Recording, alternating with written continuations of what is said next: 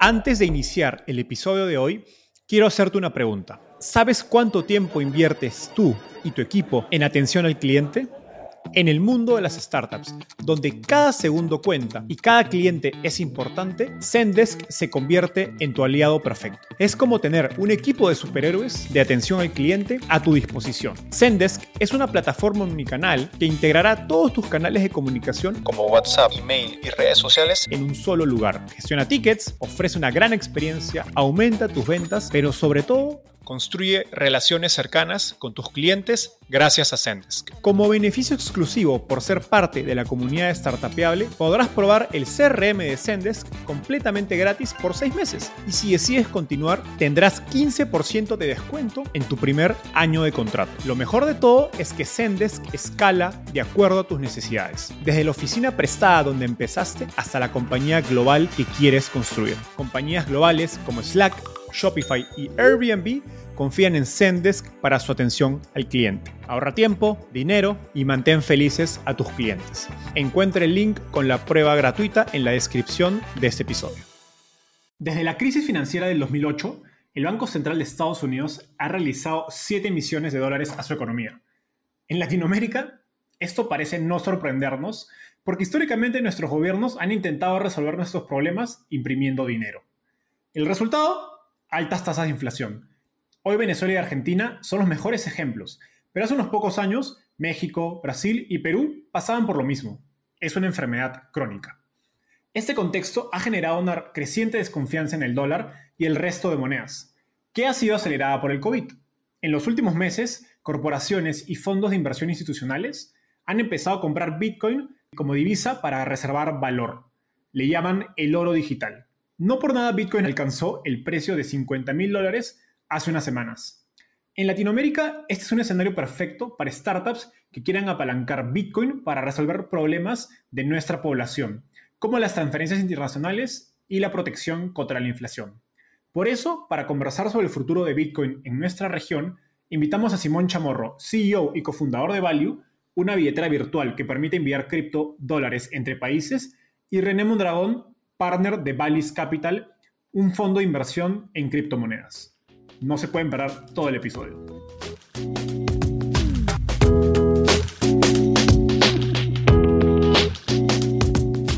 El emprendimiento en tecnología representa una oportunidad histórica para resolver los problemas más importantes de Latinoamérica. Sin embargo, existe un vacío de contenido educativo sobre cómo construir una startup. Soy Enzo Cavalier, fundador de Startupeable, la plataforma número uno dedicada a crear contenido en español para fundadores latinoamericanos. En este podcast, junto con emprendedores e inversionistas, profundizaremos en el ecosistema de startups y venture capital de nuestra región. Bienvenido René, Simón, ¿cómo están? Bienvenidos al podcast Startupiable. Gracias por la invitación, Enzo. Un placer estar aquí, estar aquí contigo y con Simón. Gracias, Enzo. Igualmente, Genial. René. Entonces, brevemente empecemos eh, metiéndonos al mundo de Bitcoin. Cuéntenos cada uno ¿Cómo descubrieron el mundo de Bitcoin y las criptomonedas? ¿Cómo llegaron a él? Ok, este, empiezo a, contarte yo mi historia, Enzo. Mira, yo conocí Bitcoin, la verdad, o sea, la primera vez que lo escuché fue cuando quebró Empty Box, que fue por ahí de 2014. Eh, digamos que fue como el, el punto donde la primera vez escuché la palabra Bitcoin, ¿no? No, fue tan early, pues, porque Bitcoin surgió en 2008, pero, pero fue como eh, la primera vez que yo lo escuché. Después, ahí no hice nada, la verdad, o sea, escuché que, que quebró este exchange, este, escuché que, que pues había muchos problemas, como que eran como unos pocos puntos de entrada hacia Bitcoin, y, y hasta ahí, ¿no? Ya después me pasó algo muy chistoso. Eh. Digo, yo toda la vida estuve trabajando en, en trading, en ventas, en mercados financieros en, en, México. Y justo me invitó a comer José Rodríguez, que es como pues, uno de los bitcoineros más este, conocidos ahí en, México. Y eh, él trabajó en Bitso, ahorita está en, en Talentland. Y justo me acuerdo que me dijo, oye, pues métele a Bitcoin, está esto. Estaba, ahí Bitso estaba como en sus early days, ¿no? Y me acuerdo muchísimo porque Bitcoin está en 700 dólares en ese entonces. Digo, yo ahí como que le puse un poquito más atención porque este José, este, pues me habló de ello. eh, digo, todavía no compré, pero ya fue como cuando ya empecé como a, investigar y empecé como a, tener pues, cierto interés por, por conocer a fondo de Bitcoin. Y eso te hablo 2015, ya 2017 fue cuando yo hice Valis Capital, que básicamente es un tipo hedge fund eh, sobre cryptocurrencies. Y ahí fue cuando ya, ahora sí, di como que mi primer paso hacia comprar Bitcoin que me acuerdo que estaba como, ponle ahí, como de dos mil dólares. Y justo fue cuando ya empecé como a conocer y empecé a meterme como muchísimo a, todo el, ecosistema de cripto, tanto en México como en Estados Unidos. Pero más o menos ese fue como mi caminito hacia conocer Bitcoin. Genial. ¿Y tú, Simón? Bueno, eh, mi, entrada en Bitcoin fue, de hecho, un poquito en el cripto en general, fue por Ethereum en el 2014. Em, recién graduado de la universidad tuve la suerte que me contrató un, agente eh, en, una empresa de tech donde los founders eh, estaban como que siempre viendo tecnologías nuevas y me metieron en un proyecto de crear una empresa de, este, como con smart contracts en Ethereum y este, principalmente nos sacaron de la oficina en la que estábamos, nos metieron en otra oficina en este como proyecto secreto y estuve aproximadamente unos seis meses haciendo eh, investigación y research sobre cripto para poder como diseñar esta empresa. Y así fue como entré un poco en el mundo de cripto. Em, en ese momento todavía no invertí porque pues en ese momento estaba recién empezando. La verdad que no tenía ni cómo invertir en, cripto.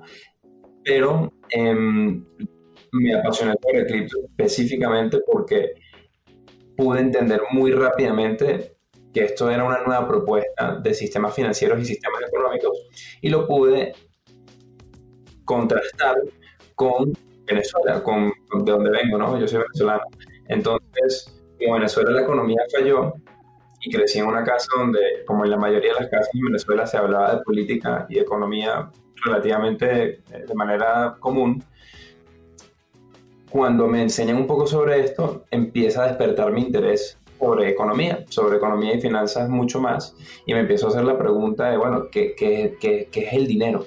Que realmente si esto, si esto funciona para esta, todas estas cosas, que se supone que el dólar, el peso colombiano, el bolívar, etc., em, que, que, que, si cripto hace todo lo mismo, ¿qué, qué significa, qué es dinero? Entonces me empecé a hacer esa pregunta Em, y empecé a estudiar em, por, por, todos esos años, desde el 2014 hasta que en el 2018, em, finalmente con mis socios, eh, decidimos meternos como a montar una empresa de cripto.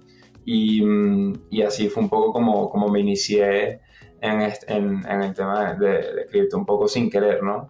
Sin querer, más que queriendo. Qué, qué interesante cómo pones tu entrada a Bitcoin, digamos, respecto de la situación de Venezuela, ¿no?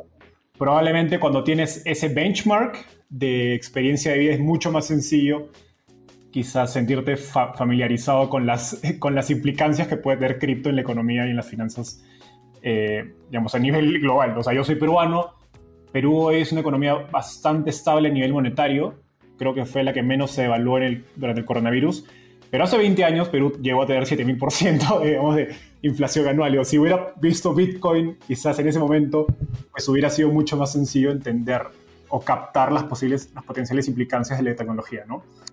Entonces, quiero tomar esa, esa pregunta que, hiciste, que es, ¿qué es dinero?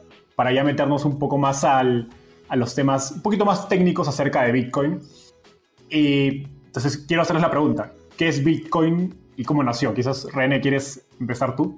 Este, sí, mira, o sea, al menos una definición fácil, como yo lo, lo, pondría, es, o sea, Bitcoin es una, una moneda digital que es peer-to-peer, ¿no? O sea, digamos que no necesitas de un, un intermediario que tenga, digamos que la custodia de esa eh, criptomoneda. Justo es muy interesante adentrarnos un poquito a, cómo funciona Bitcoin, porque creo que ahí es donde, donde viene mucho todo el valor que tiene.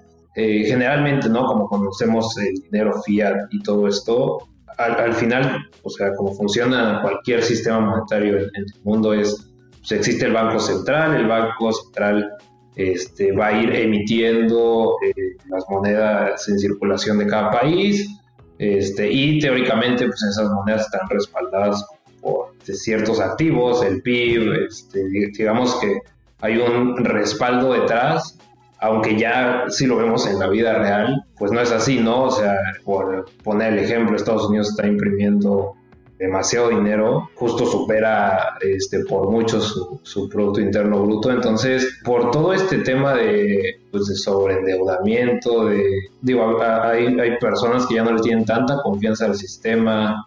Creo que ahí es donde surge Bitcoin como una, una gran oportunidad. Y justo lo que resuelve Bitcoin pues, son varias cosas, ¿no? Eh, para empezar, está el tema de que solamente van a existir a 21 millones de, bitcoins. O sea, el hecho de poner un límite y que nadie más pueda, o sea, como un gobierno, ¿no? Seguir imprimiendo y seguir imprimiendo y seguir imprimiendo.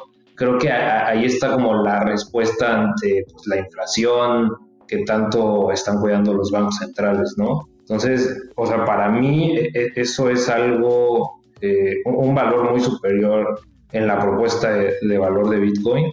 Y el otro tema muy importante para mí es que usa una red, eh, digamos que descentralizada, para que puedas como que transferir ese, valor, ¿no? Eh, todo esto se hace a través de pues, blockchain, que es como el, protocolo sobre el cual está basado Bitcoin. Por ejemplo, Enzo, no sé, yo te puedo transferir una Bitcoin a ti y o sea, no dependemos de más que de, ahora sí que estamos confiando en las matemáticas y que, este, bueno, cientos de computadoras, o bueno, no cientos, millones de computadoras alrededor del mundo estén resolviendo un problema matemático y cuando lo resuelven, digamos, se llevan una fraccioncita de eso, ese Bitcoin que te mandé y así es como se transfiere el valor de un lado a otro. Entonces, el hecho de que Bitcoin quite a un tercero que esté, pues, como que validando y verificando todo, sino que sea, ahora sí que las matemáticas como tal, creo que eso es un, valor importantísimo. Vale, quiero tomar ese, esa última explicación que estabas haciendo para que Simón nos explique un poco más sobre qué es blockchain y por qué la gente lo suele confundir con Bitcoin y entender un poco la relación entre ambas digamos, tecnologías o, elementos? De una. Em, voy, a, tratar de como hacer la explicación con analogías para que sea como fácil de entender, porque, y antes de explicar qué es blockchain, me gustaría empezar diciendo que, mira, eh, el, el, dinero es tecnología, eh, siempre lo ha sido, ¿verdad? Eh, desde que los africanos utilizaban conchitas de playa para intercambiar, para ellos esto de la tecnología, ¿no? Y lo que hoy en día utilizamos, de cierta manera, o sea, el sistema monetario que hoy en día tenemos es tecnología. Los bancos tienen sus bases de datos centrales con las que se comunican con los, con los bancos, también con los bancos centrales, las reservas, etcétera. Tienen sistemas monetarios de derivados, bueno, una cantidad de productos financieros que son súper confusos y que son y que no son amigables con la, la, población que no la, no la educan sobre finanzas, ¿verdad? Em, y, este, y como el dinero siempre ha sido tecnología, pues cripto es una nueva tecnología que es mejor que la que hoy en día tenemos. ¿Qué es lo que propone esta nueva tecnología y por qué es mejor? Justamente como decía René un poco para construir sobre lo que, que él estaba mencionando, es que hoy en día los bancos centrales, ¿verdad? Y los gobiernos tienen literalmente lo que yo llamo poder de, eh, de Dios, God Power, pues. Los tipos dicen, vamos a imprimir dinero, hacen lo que les da la gana. Hacen lo que les da la gana. Este, y obviamente, a, largo plazo y a nivel macroeconómico, tienen impactos que ni siquiera ellos entienden. Y por eso tenemos crisis económicas y crisis financieras cada cierto tiempo. Entonces, es mucho mejor, como decía René, confiar en la matemática que en las decisiones humanas que son eh, propensas al error. Dicho eso, eh, cripto no es algo que solo, solo sucede en el 2008-2009 de la nada. Desde que tenemos el Internet, desde hace mucho tiempo, hay un grupo de personas que se llaman los cypherpunks. Son tipos, nerds, genios, de hecho, genios súper inteligentes que vienen trabajando en la idea y en el concepto de, un dinero digital que no dependa de un tercero desde hace muchos años.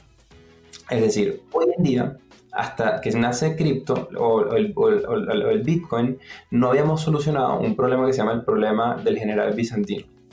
Y no me voy a meter en eso, pero lo que quiero decir es que em, hoy en día todos los sistemas para transar entre dos personas dependen de un arbitrario, de alguien que arbitre. Es decir, si yo voy a pagar en la tienda, en el supermercado, y pago con mi tarjeta del banco, el banco es mi arbitrario. Es decir, si este, no me entregas mi producto, yo puedo llevar al banco y decir, mira, regrésame mi plata y no se la des, ¿verdad? Y como esto, podemos hablar de todos los ejemplos en el mundo hoy en día, hasta que nace la criptomoneda, dependen de un tercero.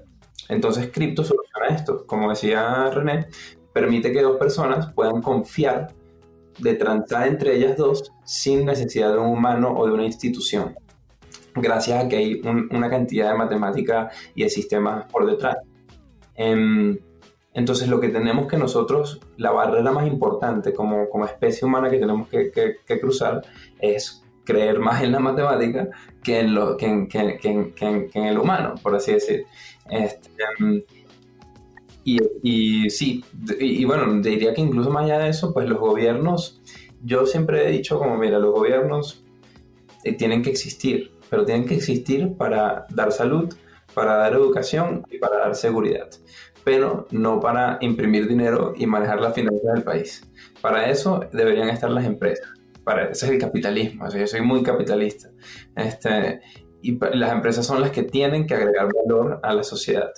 ¿Cómo lo agregan? Idealmente, ojalá, muy pronto, con los años, con, con dinero que no controla nadie, es descentralizado y que no controla nadie, sino que controla la matemática. Y eso es lo que le da valor a la criptomoneda. Lo que le da valor a la criptomoneda es la matemática tan avanzada que la, respalda. Es esa tecnología eh, y, este, y eso es el, valor intrínseco de la criptomoneda. Y por encima de eso, específicamente en Bitcoin, que es una de las criptomonedas y la más importante, la demanda y la oferta. Eso es lo que le da valor. Es simple demanda y oferta. Hay unos cuantos millones, como decía René, que se pueden existir, que es mucho más escaso que el oro y es mucho más matemáticamente escaso y este, realmente escaso el oro.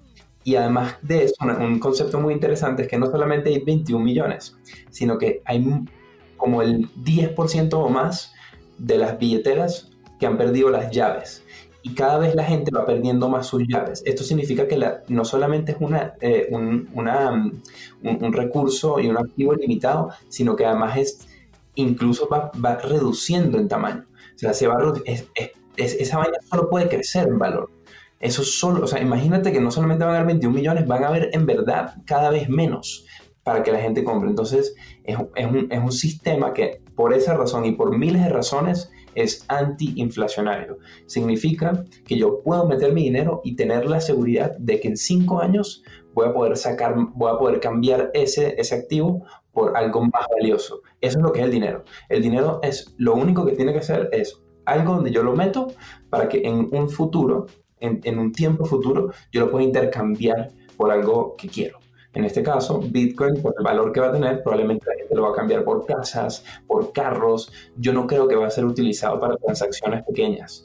Por eso, para eso no funciona. Bitcoin es una gran reserva de valor, pero transaccional, hasta que no se mine toda esa vaina y hasta que no se estabilice, que eso, imagínate, eso significa que hubo hiperbitcoinización, que todo el mundo utiliza Bitcoin, que ya el sistema, la demanda y la oferta no, no, no hace que fluctúe tanto el precio y entonces ya podemos decir que vamos a hacer transacciones en Bitcoin.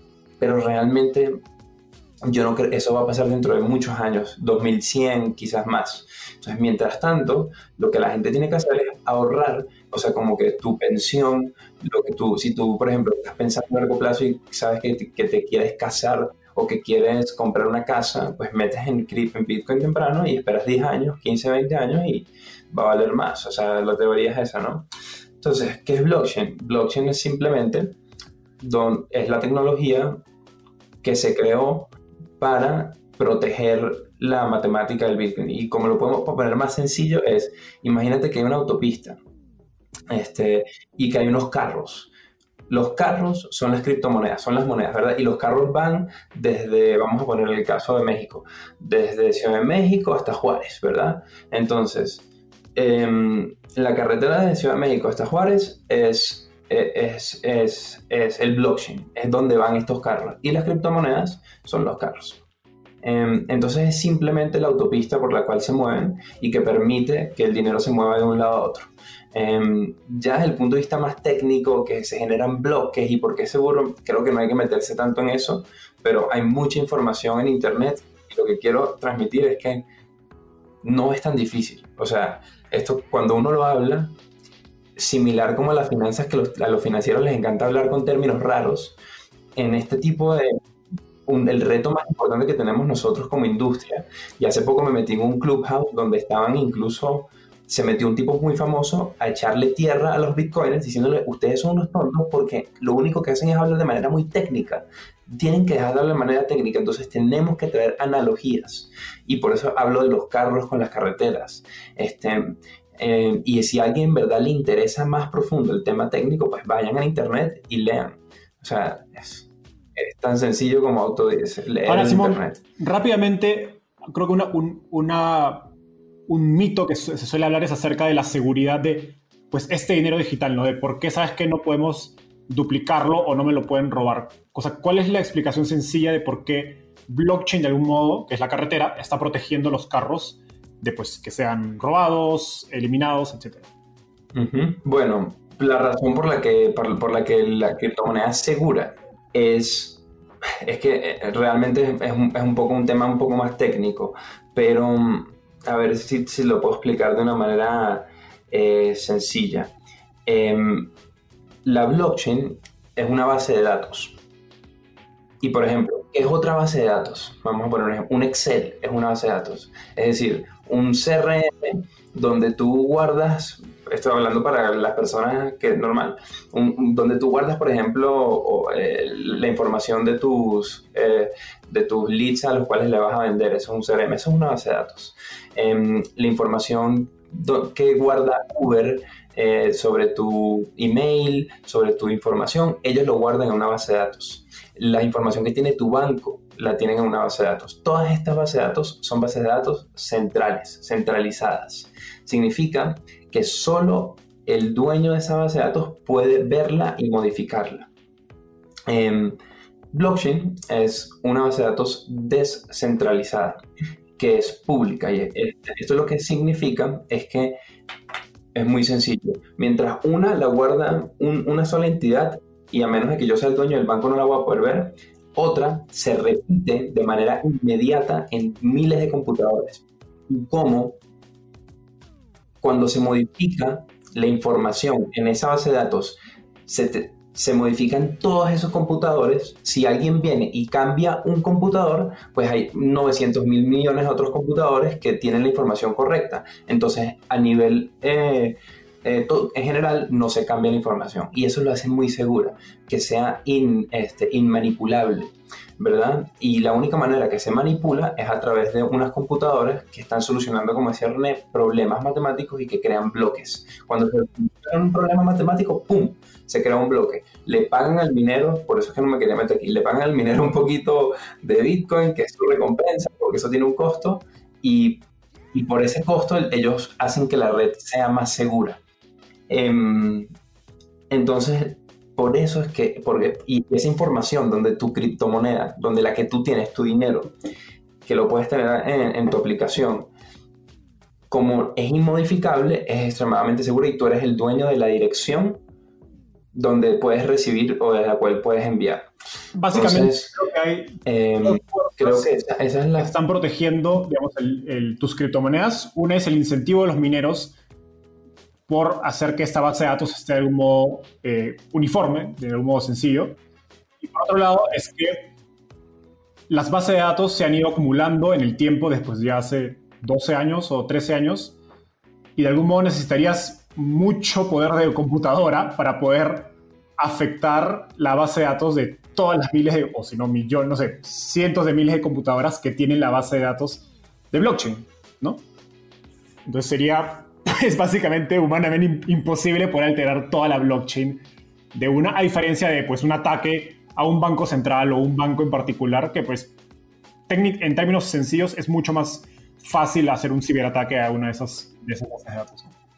Ah, bueno, o sea, nada más para concluir, o sea, ese concepto se llama civil attack, que básicamente, o sea, es cuando quieren atacar pues, un, blockchain este, descentralizado. Ahora, eh, nada más como para ponerlo en contexto, o sea, es tan grande ahorita el valor de Bitcoin. Imagínate que eh, se ponen de acuerdo, no sé, mineros en China este, para atacar este, la red de Bitcoin. O sea, es tanto el costo que les va a ocasionar y, que no saben si sí puedan alterar la base de datos, que ya, o sea, es imposible hacerlo. Entonces, entre más crece Bitcoin, eh, se va descentralizando más toda esta red. O sea, lo vuelve pues, prácticamente imposible hacerlo, a diferencia pues, de los eh, hacks que ha habido, no sé, en México, este, sobre bancos, este, justo eh, el tema que decía Simón, ¿no? Como son bases de datos centralizadas, pues ahí puede encontrar un hacker de 20.000 deficiencias para poder entrar y poder modificar la base. Eh, en, Bitcoin hasta el momento, o sea, ni una vez lo han podido hacer. Y como te digo, o sea, conforme va pasando el tiempo, es cada vez menos probable que lo puedan hacer. Entonces creo que o sea, que la gente debe de entender que, que sus fondos están seguros y que tienen el ownership de, de sus bitcoins, eh, o sea, eh, ellos como personas.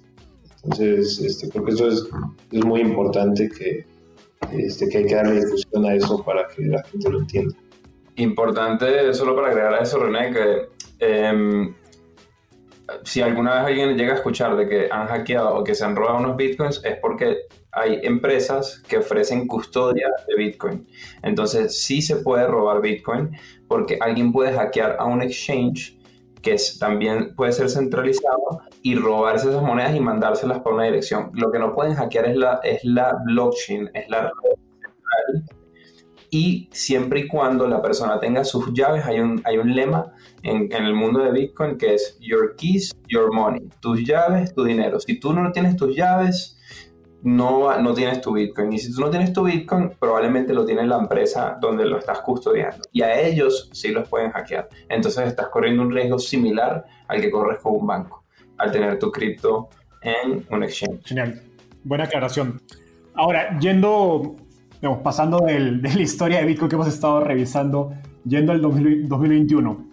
Hace unas semanas, eh, Bitcoin sobrepasó el precio de 50 mil dólares por, por Bitcoin Recuerdo que cuando yo recién empecé, recién empezó el COVID, eh, compré Bitcoin en marzo de 2020, estaba alrededor de 8 mil dólares por, por moneda. René, cuéntanos qué ha pasado en estos últimos meses eh, en términos de la economía, evidentemente relacionados con la pandemia. ¿Qué explican este incremento de precio? Pues sí, mira, eh, o sea, yo, se lo atribuyo, bueno, son dos causas básicamente.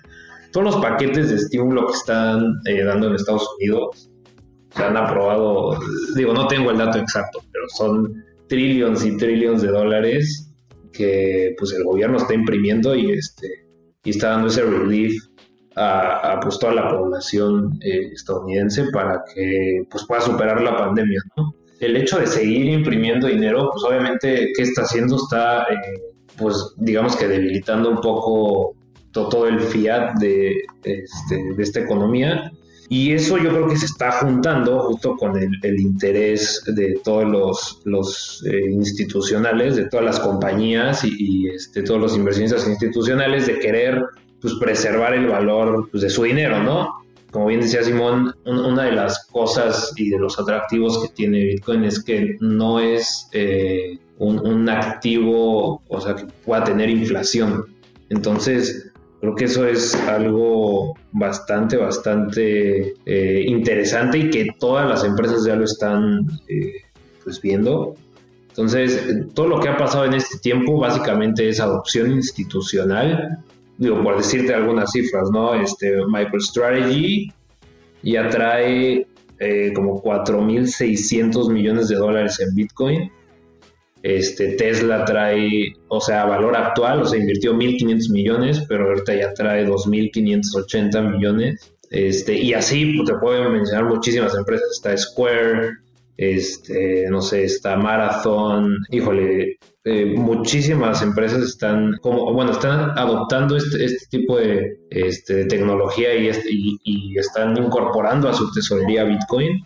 Entonces simplemente lo están haciendo como estrategia eh, pues de diversificación, están haciéndolo como estrategia pues, para preservar valor. Hay unos como más este, que otros, ¿no? MicroStrategy tiene el 66% ya de, su valor como empresa en Bitcoin, es muchísimo.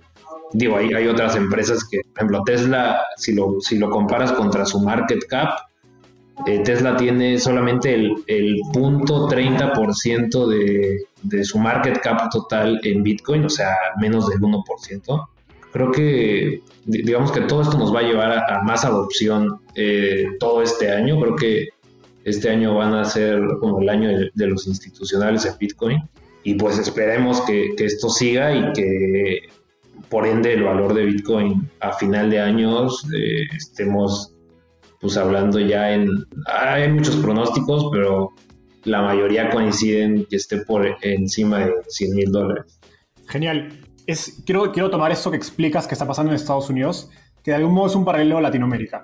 Por un lado, en Estados Unidos, cada vez más corporativos, inversionistas institucionales están, digamos, migrando a, a Bitcoin como su divisa o moneda de reserva de valor en reemplazo del dólar. Y a la, sin embargo, en Latinoamérica pasa lo contrario, donde el dólar, pues desde hace algunos 20, 30 años, por todo el, los rollos o problemas que han generado nuestros gobiernos y los manejos de, de, la política monetaria, han hecho que el dólar se convierta en la moneda de, de reserva o de, reserva de valor en Latinoamérica. Entonces, digamos, aprovechando este paralelo, hace unos días recuerdo que discutía con, con René acerca de, de fintech y pues hablábamos de todos los negocios que están desarrollándose en Latinoamérica. Y, mencionaste a Value porque eh, tú decías que, un punto muy interesante de Value es que se está enfocando en preservar valor y ahorro antes de invertir y desarrollar otros productos financieros que pueden salir sobre, que pueden, digamos, lanzarse encima de, de esta primera o de estos primeros productos financieros. Simón, cuéntanos un poco más eh, sobre Value y qué, qué hace Value que permite preservar valor a los latinoamericanos y cuál es el rol de las criptomonedas en, esta, digamos, en, esta, en este habilitamiento de poder preservar valor. Como había mencionado antes, el Bitcoin, ya que estamos hablando un poquito de eso, es una gran reserva de valor. Eso significa, eh, un, le llaman un store value, que la gente no lo quiere gastar. O sea, la gente quiere meter ahí porque, por ejemplo, si yo hoy en día me gasto un poco, me compro una pizza con Bitcoin, dentro de cinco años va a ser la pizza más cara que compré en mi vida.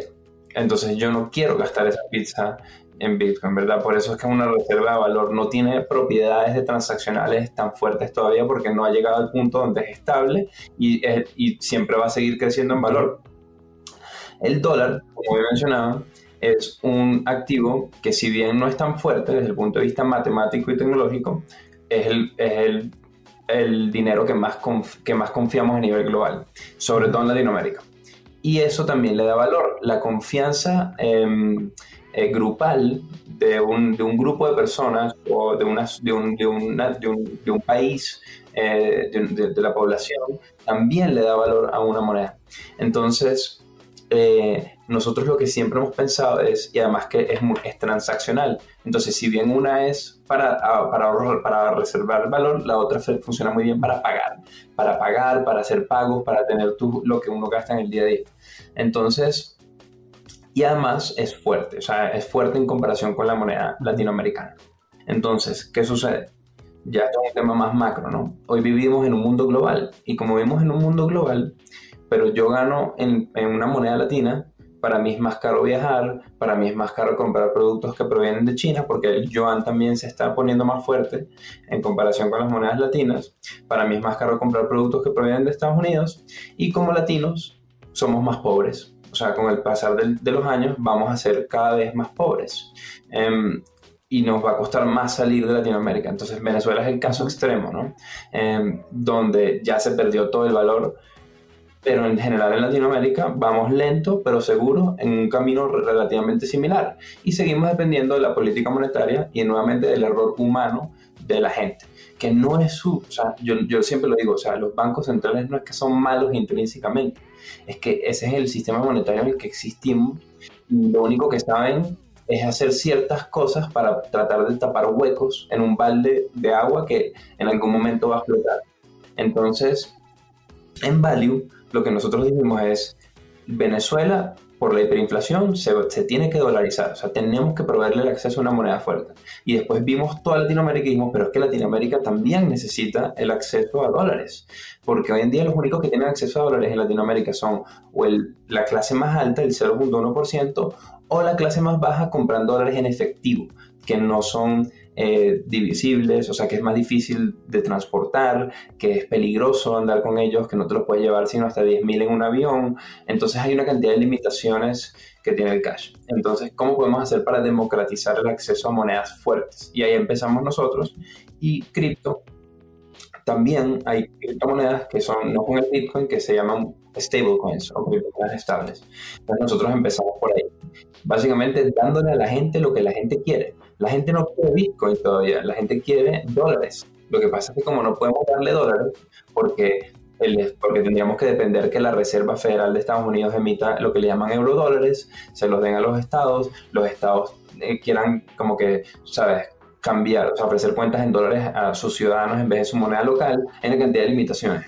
Las stablecoins permiten pasarnos todas esas limitaciones y traerle prosperidad financiera a las personas, porque realmente eso es lo que estamos haciendo. Esto no es en contra de nadie, esto es simplemente a favor del ciudadano, a favor del ciudadano latinoamericano. Este, y, y darle más prosperidad financiera. Básicamente, como dicen en Estados Unidos, leveling the playing field. O sea, literalmente, si todos ganásemos en dólares, podríamos decir que tenemos o sea, podríamos competir como ciudadanos con una persona que también vive en Miami, ¿verdad? Y podríamos tener economías competentes de esa misma manera. Y además, este, bueno, entonces eso es lo que estamos haciendo en Value. Estamos, eh, queremos, estamos democratizando el acceso a cuentas en dólares para Latinoamérica, empezando por Venezuela porque es el país donde más es como factible que haya una dolarización a nivel eh, económico, macroeconómico de todo el país. Cree, yo, nuestra teoría es que, nuestra hipótesis es que Venezuela va a ser la primera criptoeconomía, pero no va a ser la primera criptoeconomía con Bitcoin, va a ser la primera criptoeconomía con stablecoins. Y después, como ya la gente tiene stablecoins y ya la gente está educada sobre las stablecoins, entonces podemos darles Bitcoin. Eh, hay, una, hay una barrera más baja para que la gente entre en cripto. De hecho, ya hay una, manera, hay una barrera más baja de confianza porque hoy en día en México, en Perú, en Brasil, la economía es débil, pero no es suficientemente débil para que el ciudadano diga, no, esto es una mierda, déjame comprar eh, criptomonedas. En Venezuela, sí, en Venezuela falló completamente, entonces todo el mundo está rebuscándose, entonces cuando les traen una opción nueva, simplemente hay que educarlos un poquito y explicarles y la gente se arriesga, se atreve a probar cosas, a cosas nuevas. Em, entonces, por esa misma razón creemos que, Venezuela va a ser esa primera criptoeconomía. Ya hay una barrera más baja para entrar en cripto y una vez ya tengan stablecoins va a haber una barrera más baja para entrar en Bitcoin.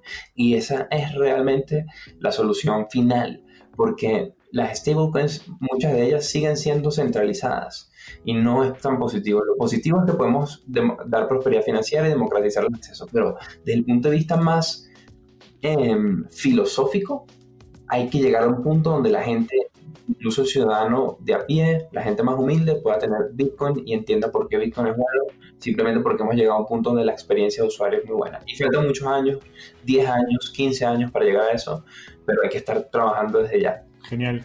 No, de hecho, creo que es más, o sea, la necesidad de recurrir a stablecoins es más latente de lo que la gente piensa, ¿no? No, no, no hace falta tienes México un país donde no puedes comprar dólares libremente, aun cuando la gente prefiera, ni bien cobra sus pesos, comprar dólares, pero no hay cuentas dólares eh, para el público, requiere cierta cantidad de ingresos para poder abrir cuentas de dólares. Y si no me equivoco, en, Brasil, bueno, evidentemente en Argentina hay restricciones del mismo tipo. Entonces, como dices, el mismo sistema impuesto por distintos motivos, solamente monetarios, financieros, eh, limitaciones o barreras para que sus propios ciudadanos accedan a dólar, que es la moneda que utilizan en reemplazo de las propias monedas de cada país. Ahora, em, cada vez eh, vemos más casas de cambio billeteras de criptomonedas con presencia regional, como mencionaron Bitso en México, eh, Buda, Ripio creo que es otra. A medida que más latinoamericanos transaccionan y ahorran en Bitcoin, stablecoins u otras criptomonedas, ¿creen que empecemos a ver servicios financieros como préstamos y cuentas de ahorro basados en cripto? ¿Cómo ves esto, René? Pues mira, yo, creo que sí, digo, todo esto es, es como paulatino. En Estados Unidos ya existen este tipo de servicios. Hay empresas, no sé, como Celsius, Nexo, eh, Crypto.com, eh, que básicamente lo que te dicen es, oye, este, no sé, por ejemplo, ¿tiene, ¿tienes Bitcoin? Ah, bueno, pues te doy una tasa de rendimiento de 6% si me dejas tus Bitcoins aquí conmigo y es y ellos a su vez lo están prestando, ¿no? Entonces siempre es como esto de borrowing and lending, es básicamente un banco de cripto. Entonces todos los servicios para el, ciudadano de, emerging markets tal vez sea un poquito complicado eh, entrar ahorita porque pues tienes que irte a estas empresas eh, internacionales. Pero claro, o sea, estoy, estoy seguro de que esto es un, un tema de adopción y, que obviamente en, países de emerging markets vamos más lento, Bitso pues empezó como, como exchange, ahorita ya se está expandiendo un poquito, ya hizo su parte de trading. Estoy seguro que acaban de adquirir ahí un desk de derivados de, eh, en Gibraltar, creo. Entonces, eh, digo, todos esos servicios al final se van a ir expandiendo y creo que eh, vamos a llegar a un punto en donde todos tengamos este borrowing lending y todo esto.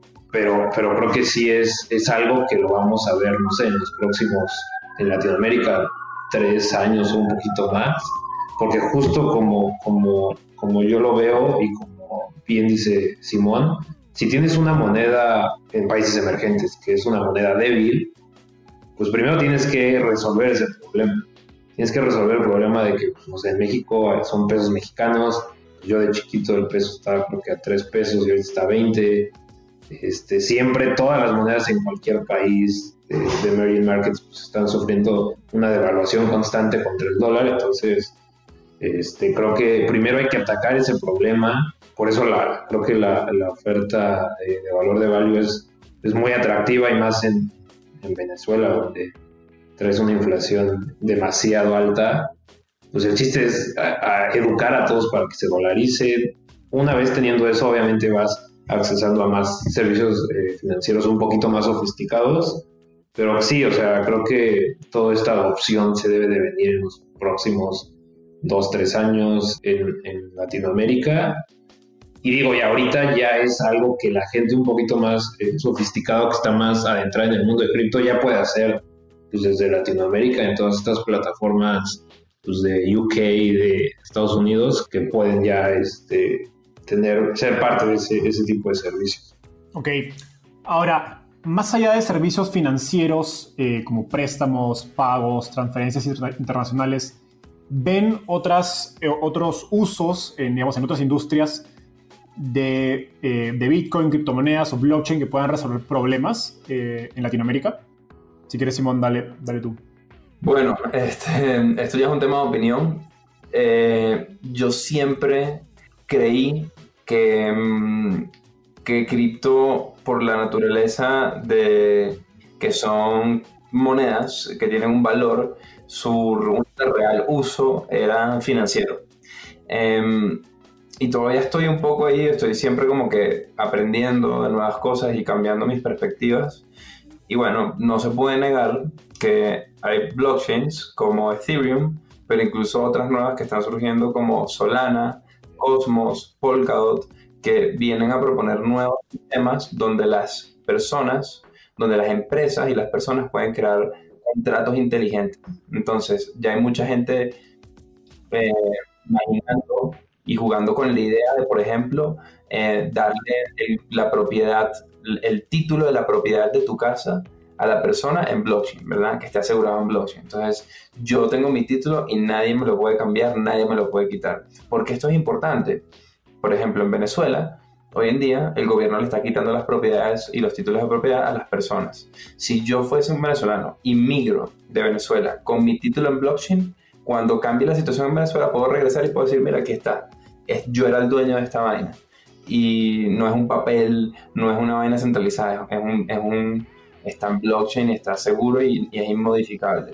Em, e, esto mismo puede suceder en Colombia. Eh, si, si, me desplazan, ¿verdad? En Colombia hay muchos desplazados y pierdo mi tierra, si, si, el gobierno me la entrega en blockchain, yo alguna vez puedo ir a recuperarla. Eh, esto es un caso de uso. Eh, otro caso de uso es, este, por ejemplo, lo que está sucediendo ahorita con los... hay, un, hay un término que no me gusta hablar en términos, pero se llaman NFTs o NFTs, pero eso no es lo importante. Lo importante es que ahorita eh, se puede crear eh, arte en la red, en internet, arte único. Es decir, por ejemplo, si yo hoy agarro y me meto en, en, la computadora y hago un dibujo en Paint, en PowerPoint Paint, ¿verdad? Yo puedo meter ese dibujo y crearlo con un, con, en la blockchain y la persona que me lo compre puede saber que esa es la, persona, ese es el único que existe de eso creado por Simón y por eso tiene un valor y nadie más lo puede crear, ¿verdad? Es como una pieza única de arte en el Internet em, y eso ahorita está empezando a agarrar mucha atracción y tampoco le veo un uso demasiado importante. O sea, si me preguntas, ahorita todo el mundo en cripto está como, ah, otro nuevo caso de uso y es como creadores y tal, está cool, pero, pero no está solucionando ningún problema real de la sociedad. O sea, mm, esto no es un problema, o sea, que un artista pueda generar una pieza única en Internet es, es cool, pero no es, no es, un problema importante a nivel societario. Por eso es que yo creo que la real aplicación que, que, entendemos ya, que hay que aplicar ya, es financiera. Es dar, eh, y es también democratizar el acceso a las, para las personas eh, a, a, al dinero. Em, o sea, una, de las cosas que sucede con cripto es que al no haber un banco o una entidad central de por medio, una persona en el, en el medio del campo, un granjero, con un telefonito inteligente, sencillito y con internet, puede crear, puede tener su cripto y nadie le puede decir que no. Y puede tener acceso a servicios financieros como créditos en cripto, porque van a haber más empresas que van a ofrecer esto y puede tener acceso a, cuentas con interés eh, y puede tener acceso a una cantidad de cosas que hoy en día los bancos no ofrecen y que los bancos no les interesa. Entonces es democratizar el acceso a las finanzas muy fuertemente porque mm, eh, eso, este, ese para mí es realmente el caso de uso, pero nuevamente sí existen otras cosas que están pasando en la industria y es un mundo loquísimo y muy innovador, pero yo prefiero enfocarme en los, en los casos de uso que son masivos y que tienen impacto en personas, eh, impacto a nivel sociedad. Este, eso es lo que me motiva a mí. no, totalmente de acuerdo con, con, que el financiero sigue siendo por lejos el, el, caso de uso más relevante y con mayor impacto.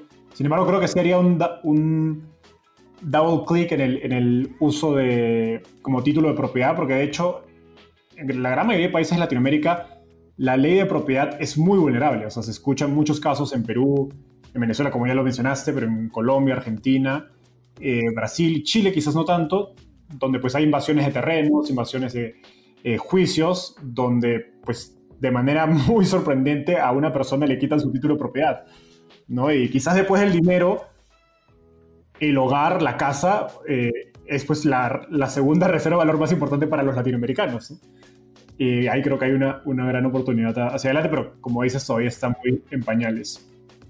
Genial. Ya para terminar, quiero preguntarles a, a los dos, empezando por René, ¿qué libro, eh, fuente, podcast, etcétera, recomendarían a, una, a, las personas que quieren, estar interesadas en aprender más sobre Bitcoin y pues las aplicaciones de las que hemos conversado, ¿no? a, a, nivel financiero? Eh, con sobre todo aplicación en Latinoamérica? Sí, pues mira, eh, de podcast, por ejemplo, mira, aquí tengo uno. Este, Michael Saylor es el, el CEO de MicroStrategy, la, la compañía pues, que tiene más, más Bitcoin en este momento eh, como inversionista institucional. Eh, ese podcast está buenísimo, o sea, creo que abarca como el concepto, o sea, Michael Saylor ve a, Bitcoin como la oportunidad que representa hacia el futuro y, y como bien decía Simón, o sea, Bitcoin ahorita es reserva de valor, eh, digamos que la moneda fungible puede ser un stablecoin y Bitcoin reserva de valor. y al final, digo, Michael Saylor también concuerda con la visión de que vamos a llegar a un punto en el futuro donde pues Bitcoin va a también poder ser eh, pues como fungible porque ya van a, haber demasiadas personas utilizándolo. Este, digo, de podcast, ese, ese la verdad me encanta. Eh, en YouTube está Crypto Boy, que tiene pues, muy buenos videos ahí, ahí de Bitcoin. Y del libro, el que me gustó bastante es de Bitcoin Standard. También digo, no, no es algo como tan sencillo, pero este, creo que esas tres recomendaciones, o sea, de Bitcoin Standard, es, eh, el último podcast de Michael Saylor, está en Spotify, y eh, Crypto Boy en YouTube, esas, esas fuentes están este, pues, bastante buenas para eh, estar aprendiendo y, pues, no sé, adentrarte un poquito a un nivel un poquito más técnico en, en temas de Bitcoin. Simón, ¿tú?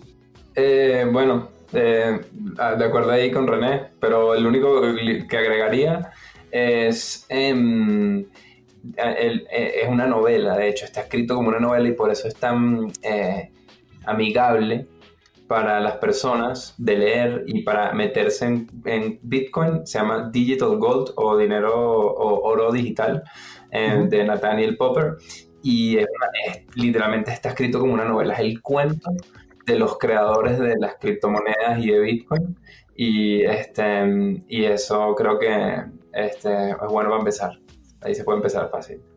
Suena, muy chévere esa novela.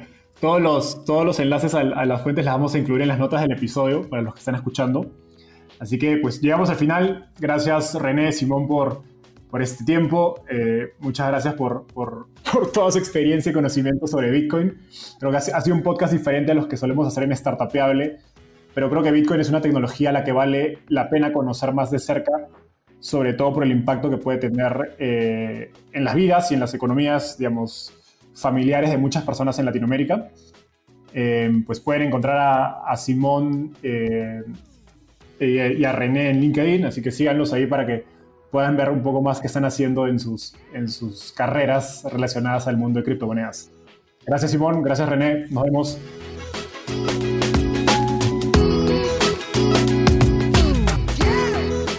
Gracias por escuchar este episodio. Estoy seguro que te llevaste tanto como yo. Suscríbete a nuestro podcast para seguir aprendiendo de los principales referentes del ecosistema startup en Latinoamérica. También visítanos en www.startapeable.com donde encontrarás guías, herramientas e historias valiosas para startups. Y en todas nuestras redes sociales como Startapeable. Conmigo es hasta un próximo episodio con un nuevo invitado. Nos vemos. Startapeable, el recurso número uno para startups en Latinoamérica.